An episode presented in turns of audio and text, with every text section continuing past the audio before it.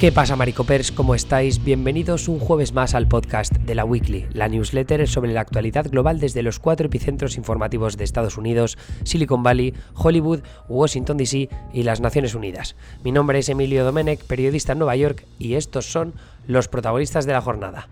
Dave Chappelle, la inflación y Nicaragua. Empiezo eh, con Dave Chappelle, que es el cómico del que os he hablado alguna ocasión en el pasado con motivo de sus controversias eh, con respecto a la comunidad LGBTQ y específicamente a la comunidad trans.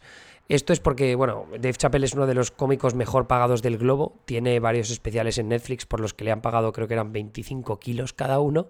Una absoluta locura. Y el tío eh, siempre ha tenido conflictos con la comunidad trans sobre, los que sobre la que ha hecho bromas en repetidas ocasiones. Y eso ha generado un círculo vicioso de bromas, ataques, más bromas sobre esos, sobre esos ataques y, vamos, una cosa, un ciclo de no acabar. Y el asunto es que eh, Dave Chappelle el otro día estaba encabezando un show en el Hollywood Bowl, que el Hollywood Bowl es uno de los anfiteatros más famosos de Los Ángeles, que ahora Netflix esta semana estaba celebrando un festival que se llama Netflix is a Joke, The Festival. Netflix is a Joke es como Netflix es un chiste o es una, Netflix es una broma, que es el lema de Netflix en el apartado cómico porque es verdad que tienen a muchos monologuistas a los que les pagan barbaridades de dinero para poder enseñar sus monólogos en, la plataforma. Y si no habéis visto muchos, la verdad es que os los recomiendo porque tienen algunos bastante top. Eh, Bob Burnham, por ejemplo, es uno de ellos, John Mulvaney también, eh, Bill Burr creo que se llama, también tiene alguno chulo, Nicky Glazer me flipa. Entonces, en este caso, eh, con Netflix y a Joke, The Festival es un festival que tenían pensado hacer, creo que lo anunciaron en marzo de 2020, o sea, imaginaos justo cuando empezó la pandemia y lo tuvieron que cancelar evidentemente por el coronavirus. Bueno, pues ahora lo han retomado y han montado un tinglado de locos. O sea, era, son 11 jornadas en total de monólogos y comedia e historias, 130 cómicos en 25 escenarios diferentes de la ciudad de Los Ángeles y gente invitada como el mismo Dave Chappelle, Seth Rogen, Aziz Ansari, Tina Fey, Amy Poehler. O sea, una, una ristra de invitados tremenda y muy, muy atractiva.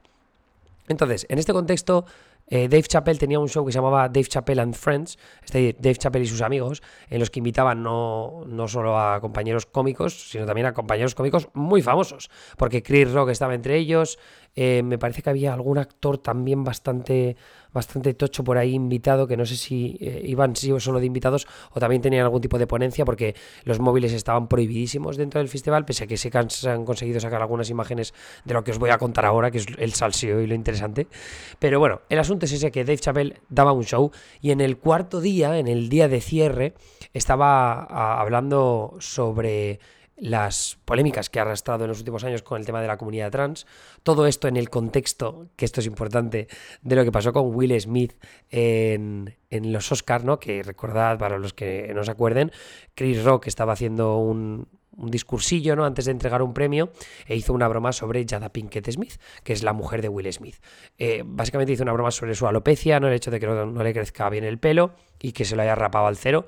Y aparte de que sea una actriz como mediocre, bueno, pues eso a Will Smith no le sentó bien, se levantó y le pegó una hostia a Chris Rock, ¿no? Entonces aquí se empezó a generar el debate en torno a, ojo, no hay que dejar pasar esto por alto porque parece que eh, si, si, a Will Smith le legitimamos que puede hacer algo de estas características, vamos a legitimar a todos aquellos espectadores que se sientan ofendidos por una broma y salgan a pegarle de hostias a un cómico, que es totalmente factible teniendo en cuenta que los cómicos y especialmente en Estados Unidos suelen ser bastante bestias. Bueno, pues Dave Chappelle estaba hablando en el Hollywood Bowl en su cuarta noche de, show acerca de que cómo ha tenido que aumentar el dinero que se gasta en seguridad por el tema de sus polémicas en torno a la comunidad trans. Bueno, pues en ese momento los vídeos son espectaculares.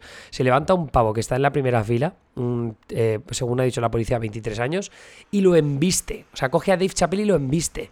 Y luego, por lo visto, y esto no yo en el vídeo no me he fijado demasiado, pero le apunta con una pistola de réplica, que por lo visto es una navaja que incluye, perdón, una pistola que incluye una navaja de estas que si lo haces bien sale la navaja, como si fuera una puta bayoneta.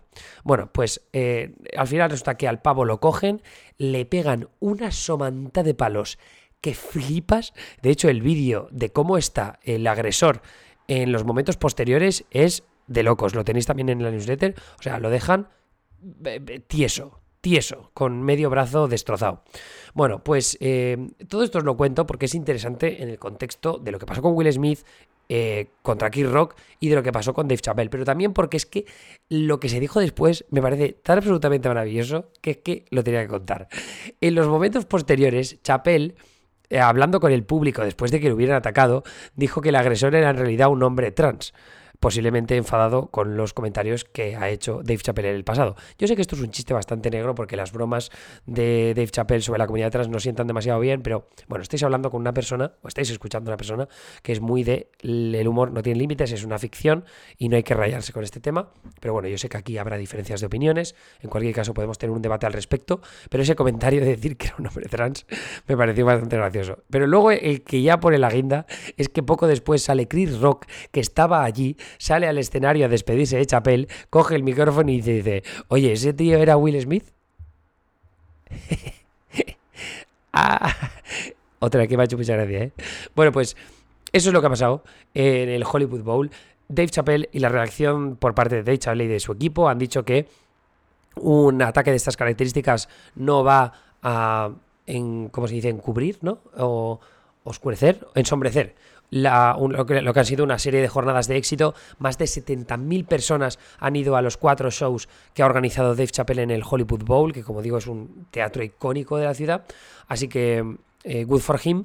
Eh, también por recibir con tan buen humor una hostia de esas características y para el vídeo eh, que tenéis arriba, bueno, en la newsletter lo podéis comprobar. Y eso es todo, básicamente. Eh, ya que vi una noticia de salseo y sí que por, por, los ratios de lectura de las newsletters yo sé que los salseos os gustan, pues esa es la razón por la que os cuento esta movida. Anyway, pero pasando ya a noticias más serias. La inflación. ¿Qué pasa con la inflación? Bueno, pues la Reserva Federal de Estados Unidos anunció este miércoles que su mayor aumento en los tipos de eh, interés se va a producir ahora. Es la subida más alta en 20 años. Y además indicó la Reserva Federal también que se avecinan más restricciones monetarias en el futuro cercano, es decir, en los próximos meses. El Banco Central apunta a desacelerar, así la economía para reducir la inflación. Porque es lo que pasa, que hay demasiado dinero entre el pueblo, el pueblo gasta mucho y entonces hay más demanda, para la poca oferta que hay de cosas, suben los precios. Y entonces la inflación se dispara. Bueno, eh, la decisión fue unánime unánime dentro del Comité de Política del Banco Central, que indicó en un comunicado que la invasión rusa en Ucrania está creando una presión alcista adicional sobre la inflación. No solo eso, también que los bloqueos relacionados con el coronavirus en China, recordemos lo que está pasando en Shanghái, probablemente amplíen los problemas en la cadena de suministro. Las nuevas medidas del Fed lo que incluyen es un aumento del 0,5% en las tasas de interés a corto plazo, lo cual esto luego puede tener consecuencias sobre otros muchos términos, por ejemplo las hipotecas, no de forma directa, pero sí de forma indirecta. Y luego también anunció la Fed una reducción de su balance de 9.000 millones de activos adquiridos durante la pandemia como una forma de estímulo económico que ya no hace tanta falta. Esto lo que hacía era comprar deuda, ¿no? Para poder darle dinero a aquellos que tenían esa deuda en un pasado y que esa, esa gente que recibía ese dinero por parte de la Fed invirtiera ese dinero en la economía, ya sea pues eh, contratando gente, metiendo más pasta para ampliar, em, yo que sé, instalaciones y demás historias, ¿no? Crear empleo, mover la economía. Esa era la intención de esos activos adquiridos por parte de la Fed, que ahora pues van a quitárselos de encima un poco pues para volver a reducir y a enfriar la economía. ¿Qué es lo que cabe esperar ahora? Bueno, pues la perspectiva de tipos más altos ha provocado unas cuantas semanas de volatilidad en Wall Street, mientras los inversores lidian con la posibilidad de que la Fed desencadene una recesión en su intento por reducir la inflación y siga subiendo los tipos de interés. De todas maneras, la bolsa se lo tomó bastante bien, subió un 3% el Dow Jones, creo que era. Creo que sí, en la jornada del, del miércoles. Y terminamos en Nicaragua, porque la Asamblea Nacional de Nicaragua, controlada por partidarios del presidente Daniel Ortega, aprobó recientemente la Ley, de, perdón, la Ley General de Regulación y Control de Organismos sin fines de lucro y así dar luz verde al cierre de 50 ONGs en el país. Dentro de las entidades damnificadas por la decisión destacan varias organizaciones y fundaciones que abogan por la defensa de derechos humanos, feministas e institutos de historiografía.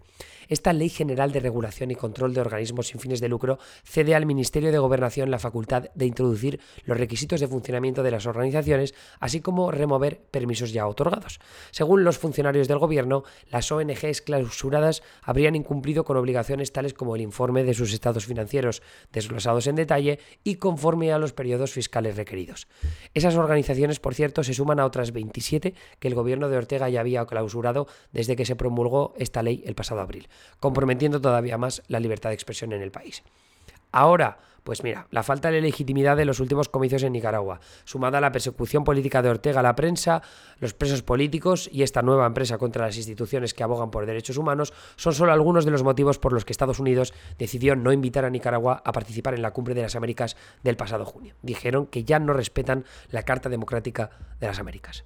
Así que ese es un poco el resumen de la situación en esta jornada de miércoles. Volveremos mañana con la noticia que se nos escapó, un par de titulares y los enlaces esta vez ya sí en abierto. Muchas gracias a los Premium por aguantar una semana más con nosotros, estamos muy agradecidos y aquí que seguiremos contando la actualidad. Un abrazo y nos veis, escucháis y leéis mañana. Hasta luego.